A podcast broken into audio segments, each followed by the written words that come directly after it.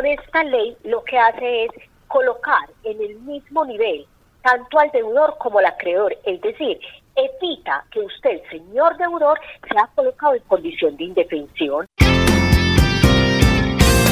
Momento emprendedor. Hay momentos donde la mala gestión financiera nos puede llevar a la quiebra y todo el patrimonio que hemos levantado con tanto esfuerzo se va al piso. Para enfrentar un reto como este, les cuento que en Colombia existe la ley de insolvencia económica. Y para hablar de este tema interesante está con nosotros la abogada María Eugenia Orozco, representante de la firma Reorganización Económica y Jurídica. Abogada, bienvenida al informativo económico Momento Emprendedor. Eh, bueno, Nicolás, primero que todo, mil y mil bendiciones para usted y para todos estos queridos oyentes que en este momento están pegaditos buscando en usted la solución a esos problemas económicos tan fuertes que están abatallando las familias en la actualidad. Como les contaba, en medio de esta contingencia sanitaria que vivió el país, que ahora pues nos estamos reactivando, pues la economía se vio afectada y el desempleo se disparó a cifras de dos dígitos y muchas personas pues dejaron de cumplir con sus obligaciones y hoy se encuentran en mora. Para desarrollar esta entrevista y ponerlos en contexto, vamos a contar a los oyentes en qué consiste la insolvencia económica. Bueno, Nicolás, lo primero que quiero contarles a todos es que esto es una ley, una ley que fue creada después del 2006, es decir, con la sentencia C-99 del 2007, para poder ayudarle a las personas naturales. ¿Por qué hago esta apertura o este énfasis, eh, don Nicolás? Porque no es mi solución a tu deuda ya, ni resuelve tu deuda, ya. En este momento lo que estamos haciendo es haciendo uso de una herramienta que el Estado nos dio para que nosotros, las personas naturales, podamos también declararnos en insolvencia y decir, no soy capaz de respirar quiero hacer una segunda anotación y es que no significa que el que usted sea insolvente totalmente en quiebra, porque, don Nicolás, hay dos maneras de insolvencia. Insolvencia técnica, que es cuando yo teniendo bienes no tengo flujo de caja. Y insolvencia quiebra, que es cuando no tengo flujo de caja, pero tengo demasiadas deudas. Haciéndose esta claridad, yo les quiero contar. Esta ley es una ley muy hermosa, don Nicolás, porque eh, fuera de que es la herramienta para el deudor, es decir, el objeto principal de la deuda, de la ley de insolvencia, es el deudor, también es una manera de yo poderle dar la cara a esos acreedores, pero con una diferencia, don Nicolás, y es la siguiente. Cuando yo voy o ustedes van a una entidad financiera y dicen, no tengo con qué pagar, venga, recíbame en esta plata, muchas entidades te cierran la puerta y te dicen, no, no le vamos a recibir, a no ser de que traiga N cantidad de dinero. Con esta ley lo que hace es colocar en el mismo nivel tanto al deudor como al acreedor, es decir, evita que usted, señor deudor, sea colocado en condición de indefensión, porque si nos vamos a ver, don Nicolás, la mayoría de las personas cuando está endeudado se coloca en una condición de indefensión y es aquí donde vienen los deseos de un suicidio, las enfermedades terminales, un cáncer o cantidad de cosas. El tercer punto que quiero tomar, y si tiene alguna pregunta, ahí le dejo también el espacio. Lo que pasa es que me emociono contándole a todos los oyentes lo lindo que es esta ley, es tener en cuenta que esta ley es la única ley en Colombia, don Nicolás, que para embargos, para remates, suspende libranza y se negocia sobre capital adeudado, Nicolás. Eso que usted toca, eso que usted toca es muy importante porque sí, normalmente en los procesos jurídicos pues se inicia con, con esas medidas cautelares, es decir, si tenga la medida cautelar para, para el instante. Sí, esto es lo importante de esta ley. No hay otra ley en Colombia, Nicolás. Entonces llega una persona donde usted le dice, eh, Nicolás, ¿cómo le parece? Me van a rematar la casa, yo quiero conservar mi casa, mi casa es un crédito hipotecario, he pagado muchos años, eh, bueno, eh, la pandemia me trajo N cantidad de conflictos. Esta ley es la única, escuchen bien, la única ley en Colombia que para ese remate. Cuando también, don Nicolás, se presentan estas personas por la pandemia creyeron en el famoso, eh, en la famosa ayuda, que recuerde que eso fue una ayuda en el 2020.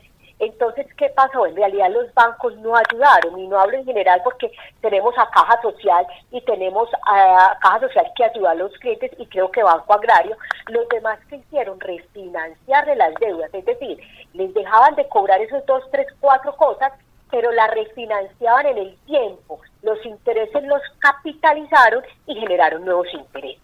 Entonces es muy importante tener en cuenta que todas aquellas personas que en este momento están así como que no pueden respirar, porque también tienen muchas libranzas en su nómina, libranzas es cuando yo, señor banco, le pido a usted como deudor la autorización para que yo le pueda sacar de ese de esa nómina eh, la cuota y no tenga que ir usted a pagarla por ventanilla. Entonces, ¿qué está pasando, Nicolás? Hay muchas personas también en este momento que están con cantidad de libranzas.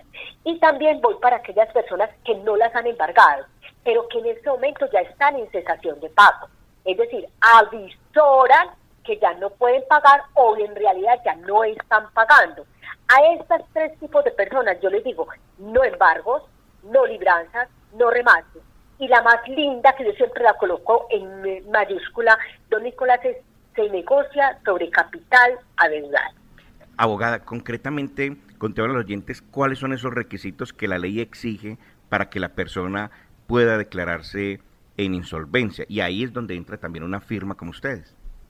Sí, bueno, nosotros eh, los requisitos son tres requisitos, eh, que yo los extiendo siempre a cuatro requisitos. Y es, eh, primero, ser persona natural, es decir, no ser comerciante, pero aquí quiero dar una claridad muy, muy, muy enfática y es la siguiente. No crean ustedes que por tener cámara y comercio ustedes son comerciantes, señores, por Dios.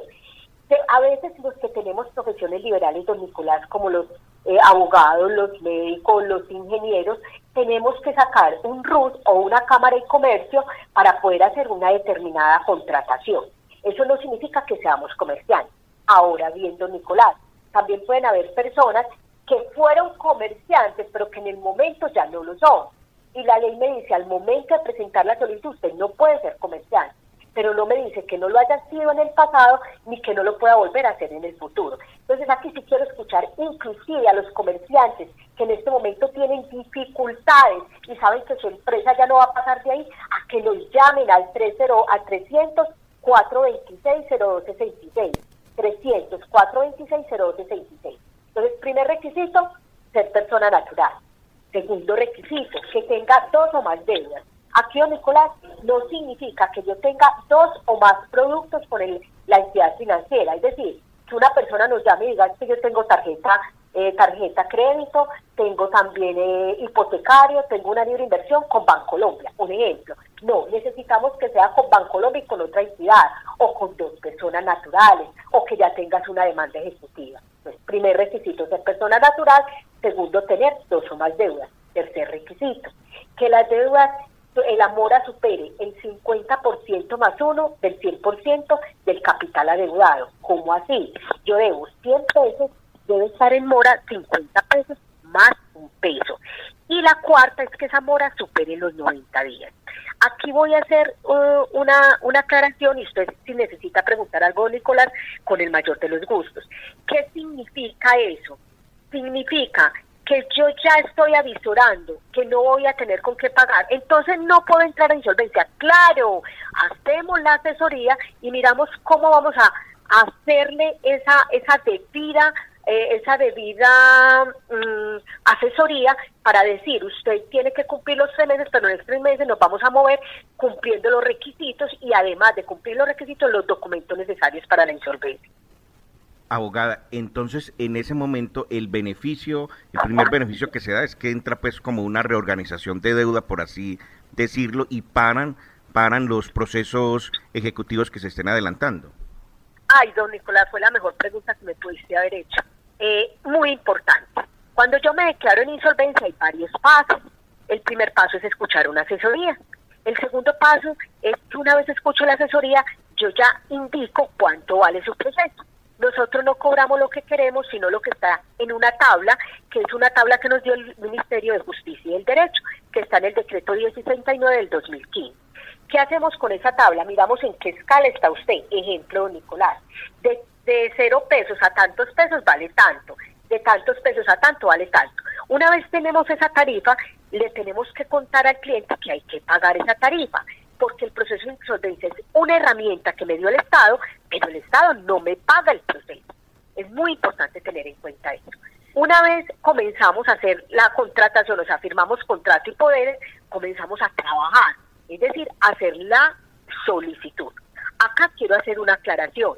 La solicitud para mí, para María Eugenia Orozco Alzate, es el 50% del éxito del proceso, porque aquí es desvirtuarle a los acreedores para que no crean que es que nosotros estamos tratando de hacerle el quite a la deuda o de defraudar. No, nosotros, señores deudores, queremos honrar esa deuda. Entonces, aquí en esta solicitud, fuera de que se coloca todas las deudas en, en orden de prelación de crédito, es decir, en unas escalitas, primero van los fiscales, parafiscales, laborales, cuotas de niños, niñas, adolescentes, segundo van los prendarios, tercero los hipotecarios, cuarto no aplica para la ley de insolvencia de persona natural porque serían proveedores estamos hablando de comerciales, y la quinta serían los quirografarios, que son tarjetas de crédito, rotativos o préstamos comunes.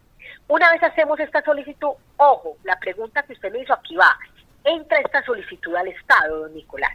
Al entrar al Estado estoy hablando de notarías, centros de conciliaciones o cámaras de comercio. Entran para que ellos acepten que el señor ejemplo Nicolás se va a declarar en insolvencia y me emiten un auto de admisión. ¿Qué es un auto de admisión? Es un documento. Y la, la respuesta a la pregunta de Nicolás está acá.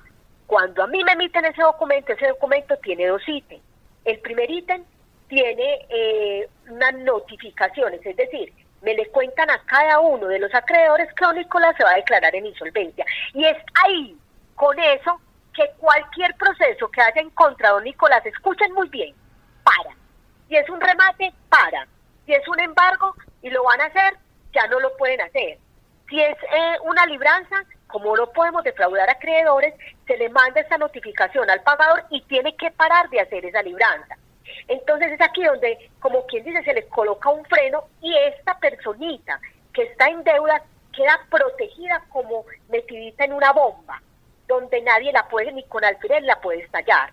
Es decir, el Estado le puso una, fortaleza para que nadie me la toque y usted, señor deudor, pueda recomponer su vida financiera. ¿Qué hay también en este auto de admisión? El segundo ítem es una fecha de una fecha para una audiencia. En esa audiencia resolvemos qué vamos a hacer con ese con ese deudor, don Nicolás. Pues abogada María Eugenia Orozco, muchas gracias por compartir con los oyentes del informativo económico Momento Emprendedor y antes de despedir vamos a recordar nuevamente para contactar la firma Reorganización Económica y Jurídica. te quiero contar aquí en dos minutos, estamos haciendo un trabajo muy especial con una coach que es María Teresa Vélez. María Teresa Vélez es aquella especialista en transformación en una buena salud financiera. Con ella y con las oficinas estamos haciendo ese trance de las personas para poder lograr que usted, señor deudor, acepte que usted ya no tiene con qué pagar y pueda dejar esa condición de indefensión en que la coloque ese banco. Entonces, los invito a que nos llamen al 300 426 0266. Se lo repito, 300 426 0266. Don Nicolás, mil bendiciones por habernos tenido en cuenta y a ustedes, señores oyentes, recuerden que la ley de insolvencia existe, que no todos los abogados saben de ella y que nosotros venimos a cambiarle esa vida a usted y a recomponer esa vida financiera. Abogada María Eugenia Orozco, representante de la Organización Económica y Jurídica, muchas gracias nuevamente por compartir con los oyentes del informativo económico Momento Emprendedor. Dios lo bendiga, don Nicolás, a ustedes un abrazo. Momento Emprendedor porque las oportunidades hay que aprovecharlas. Dirige Nicolás Ruiz.